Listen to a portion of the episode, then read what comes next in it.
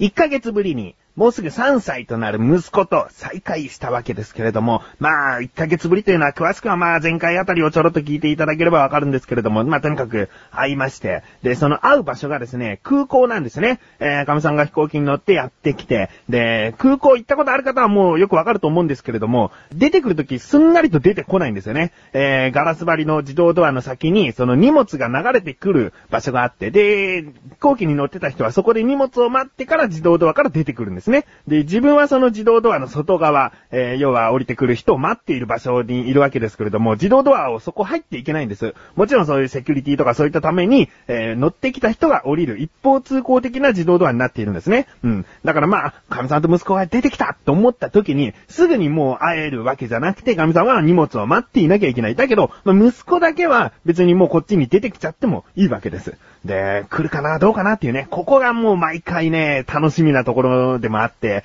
今回はですね、もう、見つけたら、あ、あそこにいるみたいな感じで指さしてくれて、で、あっち行っていいよって多分、神さんが言ったんでね。で、もうどこどこどこどこ来て、で、もじもじはしてるんだけど引き返さずに、すぐ自分としては抱きかかえたいわけですから、こう抱きかかえると嫌がりもせずに、いやー、覚えててくれたかと。うん。で、まあ、子供の成長は早いなんてね、よく言われますが、早いというよりも、ちょっと息子が変わって帰ってきました。そんな話をタイトルコール後にしたいなと思います。ということで、やっぱりこう自分の子供が一番可愛いなんて世間で言われている通りです。なんででしょうね。えー、そう思っている自分がお送りします。菊池翔のなだらか向上心。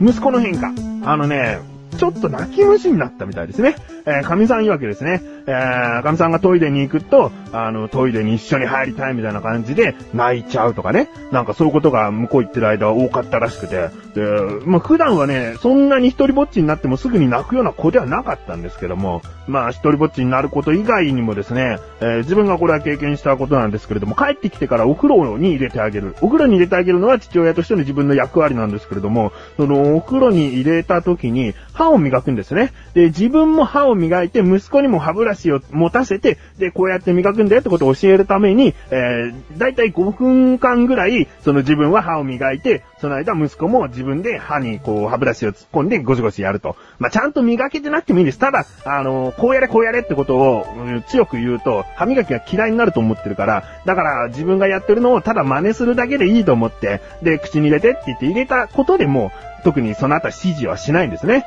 で、自分も歯を磨いて、その後、改めて自分が息子の歯を磨いてあげる。うん。それで、まあ、ちゃんとね、えー、子供の歯磨きっていうものは終わらせて、えー、お風呂出ていくんですけれども、あの、帰ってきてからお風呂に入れて、いつも通り歯磨きをさせようと思ったんですね。うん。で、歯ブラシを持たしたら、全然口の中に歯ブラシを入れてくれないんです。で、ちゃんと歯を磨きなって言ったら、ママがいないと、って言って、で、うん、ママがいないと何なんだって言っても、うん、ママがいないと、っていうね。まあ、ちゃんとまだきちんと喋れる年でもないですから、えー、そんなことをずっと言って、いい、ママいないけどちゃんと磨いて、つって。ママがいないと、まあ多分ね、あの、神さんは向こうで、一人で磨かせるってことを多分していなかったのかな神さんがちゃんともう一から最初からもずっと磨いてあげてたから、ママがいないと磨けないよっていうことになっちゃったのかなと思って。あでもいいんだよ、もうこれからちゃんとまた一人で最初磨くんだよっ、つって。あでもママがいないと、なんたらかんたら、つってね。まあその後もなんかゴニゴニゴニゴニ言ってるわけですよ。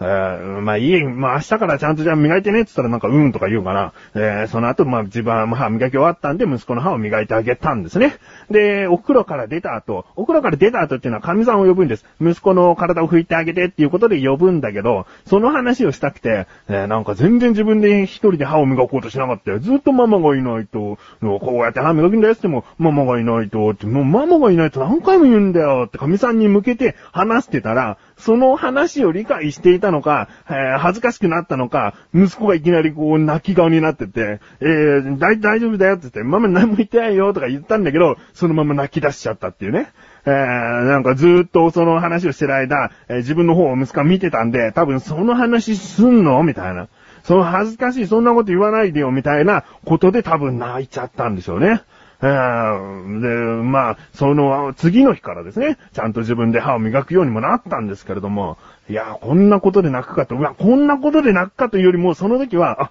大人の会話にちゃんとついてきてはいるんだな、みたいなところを感じましたね。うん、これがまたね、成長の一つというか、どんどんどんどん成長してきてるんだなと、子供に対しての1ヶ月間っていうのはやっぱり長いなと思いましたね。うん、これからも成長が楽しみです。楽しいクトークとは、楽しむポッドキャスト番組である。一つのことを二人で語る。楽しく語る。語る、語る、ガタ、ガタ。メガネたまーにと、マッシュルがお送りする楽しいクトーク。リンクページから行けます。ぜひ聞いてね。ガタ。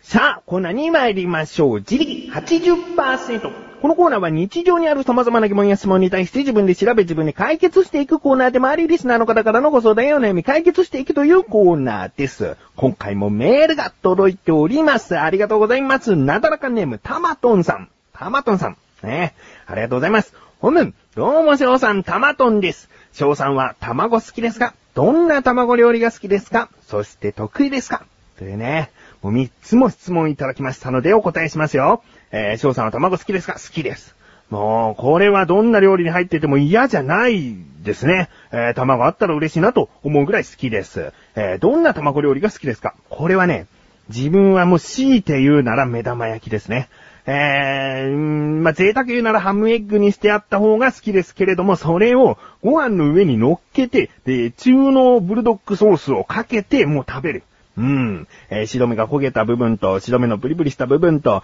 黄身の半熟な部分と、黄身がちゃんと固まっている部分と、いろいろな食感が楽しめる目玉焼き丼が好きです。ね。えー、ちょっとこの答え長くなってしまいましたけれども、次の質問がですね、そして得意ですか？まあ、卵料理が得意かどうか。うーん、どちらかというと、得意とは言えないですね。えー、卵料理をするのは好きです。えー、我が家では、ちなみにオムライスとかオムレツとか、何かを卵でくるむという作業は父親の自分がやるという、なんかそういった役割になってますね。えー、もうチキンライスはできてるから、もう包んで、みたいな。なぜかそういったことになって、別に得意じゃないんですけどね。うん、まあ、毎回同じようにうまくできたら得意と言いたいですね。まだね、失敗する時があるんですよ。うん。ということで、メールの続きです。生卵、ゆで卵、半熟卵、温泉卵、味玉、卵焼き、目玉焼き、エトセトラ、エトセトラ。卵単体でも少々の調味料で様々な要素を呈するわけです。うん。そこで疑問に思ったのは、自己責任の範疇で食用に耐えうる一番長持ちする卵の形態はどんな状態か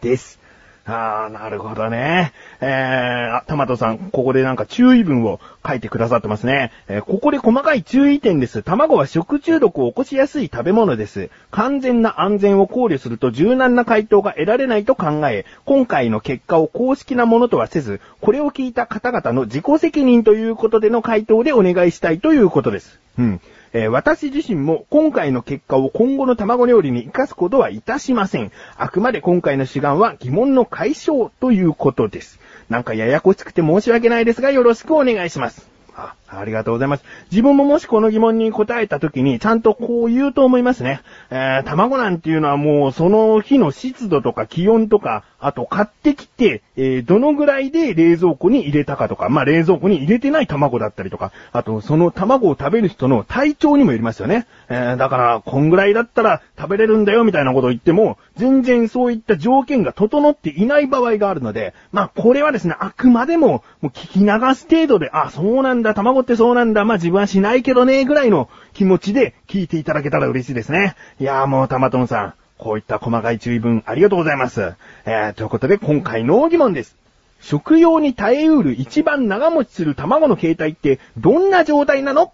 ですね。調べてきました。ここからが答え。まず、この疑問文に対してどういった答えになるのかというと、まあ、卵の形態ですよね。えー、タマトンさんいっぱい書いてくださいましたけれども、生卵とかゆで卵とか、まあ、目玉焼き、卵焼きとか、まあ、そういったものの中で一番長持ちする状態っていうのはどれなんだってことなんですよね。うん。これはですね、まず、えー、卵焼きや目玉焼き、一回油などを使って火を通した料理というのは、大体、そうですね、普通に油料理をした食べ物と考えていいと思うので、えー、冷蔵庫に入れたとしても3日ぐらいじゃないかなと思います。そしてゆで卵、半熟卵、温泉卵、これ油などを使っていない、え火の通した食べ物ですね。生卵より比較的火を通したから長持ちするかなと思ってしまいがちなんですけれども、卵というのはですね、中に腐敗を制御する酵素っていうものが入っているんですね。で、これを殻を割らずに生卵の状態で保管する限り、非常に品質が安定するんですね。えー、だけど、殻を割ったり、えー、まあ、殻割っていないですけれども、ゆで卵みたいに加熱調理をすると、酵素が死滅して働かなくなるんですね。だから、あっという間に腐っていってしまいますよ、ということなんです。なので、茹でてしまうと、まあ、持って冷蔵庫に入れたとしても、3日ほどで腐ってしまいますよと。うん、まあこれはもう卵焼きとか目玉焼きとかと同じぐらいのスピードだということですよね。うん。で、ここで最後に残ったのが生卵です。生卵、賞味期限がだいたい出荷されてから21日とか、えー、2、3週間とされていると思います。だけど、これっていうのは生で食べられる賞味期限なんですよね。えー、もう知ってる方は知ってると思いますけれども、これは日本が生で食べるという習慣があるせいでそういった賞味期限になっております。例えば海外なんかに行くと、大きくもう1ヶ月とか、もう長いところでは2ヶ月ぐらいの賞味期限になっています。これは生で食べる習慣がなく、むしろ生で食べてはいけませんという忠告のもと、そういった賞味期限で表記していいとされてるんですね。だから、その卵というのは、生卵の状態が、もうその中身の酵素も腐りにくくしてくれますし、そのままというのが一番らしいです。で、10度以下ですね。えー、なるべく冷蔵保存をしておいた方がいいということです。えー、ちなみに、冷凍保存という手段があるんですけれども、これはですね、まあ、まばらになってしまいます。卵焼きとかも冷凍保存をすれば2ヶ月持つよということも知りました。だけど、これはですね、家庭の冷凍庫で果たして大丈夫かというところあるんですね。ジップロックだとか、もう完全に密封された状態とか、いろいろな条件が整った上で2ヶ月持つという場合があるぐらいの感じで、あともう生卵もゆで卵も冷凍しようと思えばできるんですね。だけどゆで卵はすごくまずくなると。これが果たして食用に耐えうるというね、カマトンさんの書いたメールの文章で値するのかどうかっていう部分も、えー、ちょっと難しくなってきますし、生卵に関しては割れてしまうんですね。でも割れてしまってもそのままゆで卵にできますよとか、まあそういったことが出てくるので、冷凍という手段を取ると、結構バラバラで、えー、答えがないと、もう全くどれが一番長持ちすると言い切れないところが出てきてしまうので、今回は冷凍の手段はなしです。えー、そのまま冷蔵ですね。えー、そのままか冷蔵の手段で取ると生卵が一番いいですよということです。いやー、まあね、これ自分調べていて、あ、そうなんだと。えー、まあね、ほんと一見するとね、ゆで卵とかが一番持つんじゃないかなと思っちゃいますからね。うーん、なので、まあ今回、たまとさんのメールをいただき、とても勉強になりました。ありがとうございます。こういった感じで日常にある様々な疑問や質問の方をお待ちしております。投稿よりなだらかご助身を選択して、どしどしとご投稿ください。以上、自力80%でした。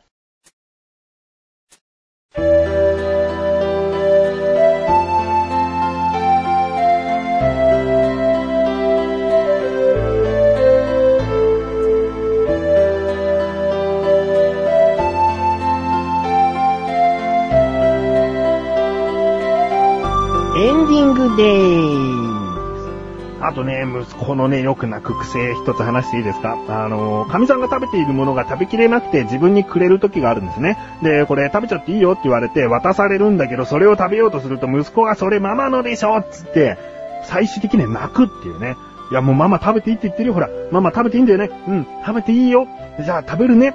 ダメでしょ、ママのでしょっ、つって泣く。もうどうしようもできないよね。あだけどまあ言い聞かせて、えー、だんだんだんだんとそういうことを言わなくはなってきましたけれども、それで泣くっていう、うーん、どういう思いなのかなかなかこう分かってあげられないところがありましたけれども、うん、まあ、そういったね、泣き水な部分っていうのはまただんだんだんだん治っていくのかなとも思います。うん。えー、また何かありましたらこの番組でもお話ししていきたいなと思います。ということで、なだらか小女子は毎週水曜日更新です。それではまた次回、お相手は菊池勝利したメガネとマーニでもあるよ。お疲れ様です。